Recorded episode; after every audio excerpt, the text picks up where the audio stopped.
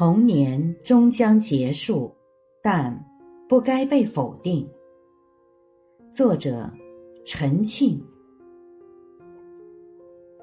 一年前，在我女儿上小学前的一个星期，我们全家去上海迪士尼乐园玩。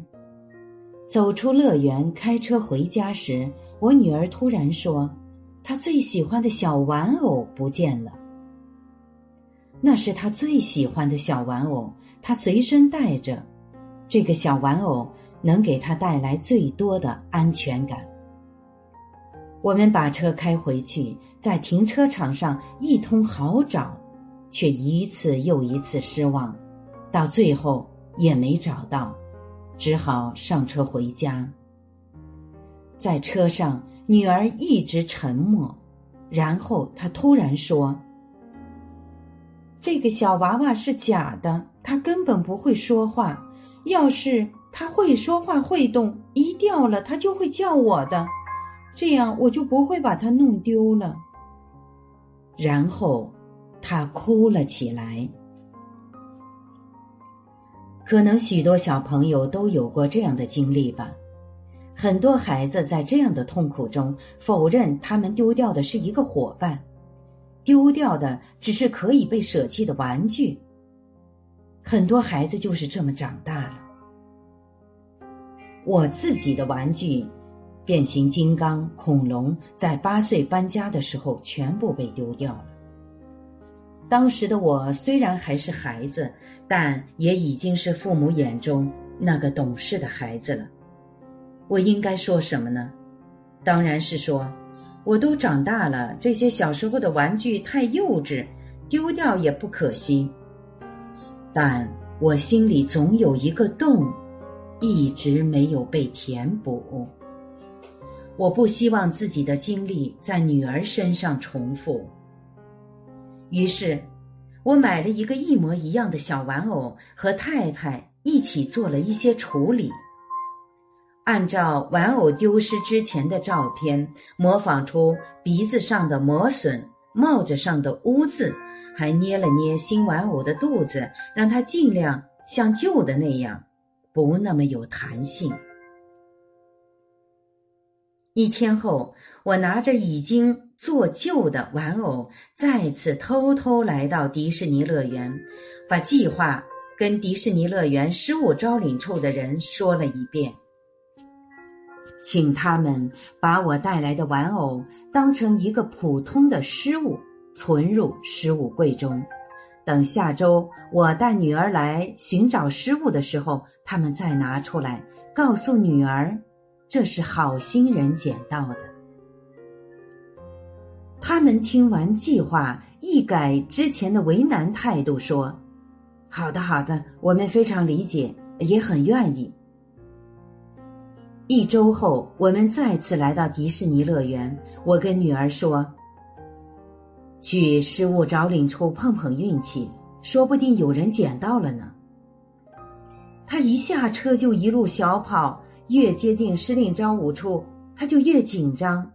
他说：“我好怕没有人捡到我的小娃娃，好怕他会被扔进垃圾桶。”到了失物招领处，他怯生生的把小玩偶的照片交给工作人员，带着七八分不确定问道：“请问，你们这里有人捡到这个小娃娃吗？”迪士尼乐园的工作人员非常专业，他仔细向我女儿问清玩偶的失地点和时间，并记录了详细的失物特征，就进屋寻找去了。等他从失物房间里出来，手里不仅有那天我送来的小玩偶，还有一个怪兽电力公司的新玩偶。以及一个气球，一封信。工作人员认真的告诉我女儿，这个小玩偶在丢失的那天就有人捡到了。小玩偶可是经历了一次了不起的冒险。不仅如此，小玩偶还认识了新的好朋友，并把好朋友一起给你带回来了。我女儿几乎不敢相信自己的眼睛，她总觉得这个小玩偶和自己熟悉的样子有一点点差别。但她对比了一次又一次，把所有的差异都解释了一遍。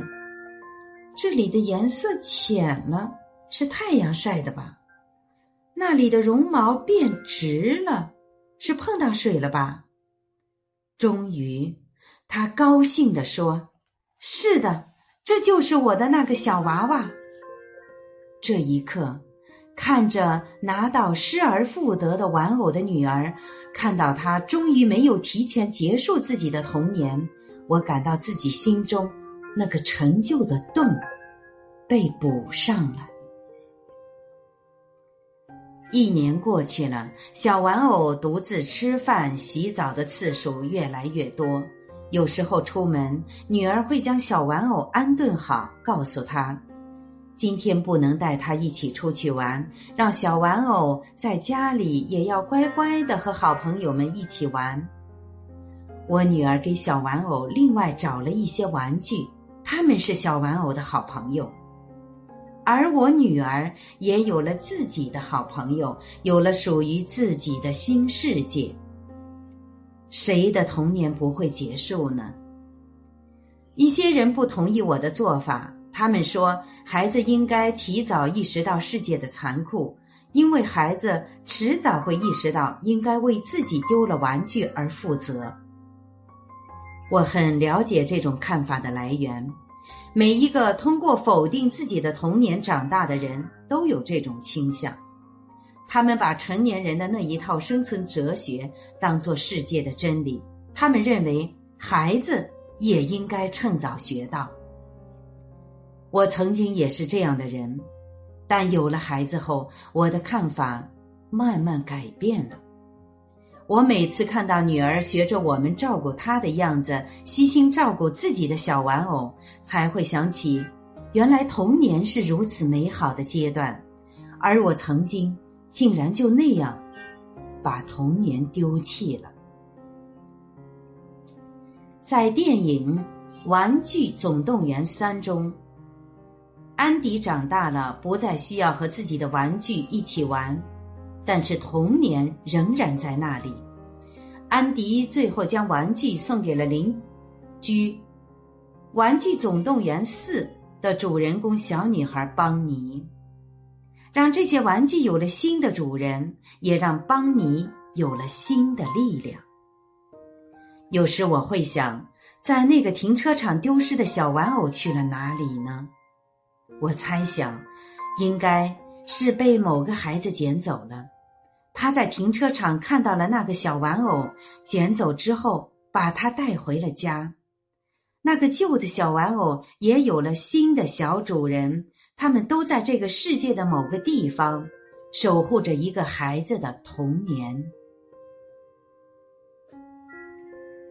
我是主播零点，欢迎关注，谢谢您的收听。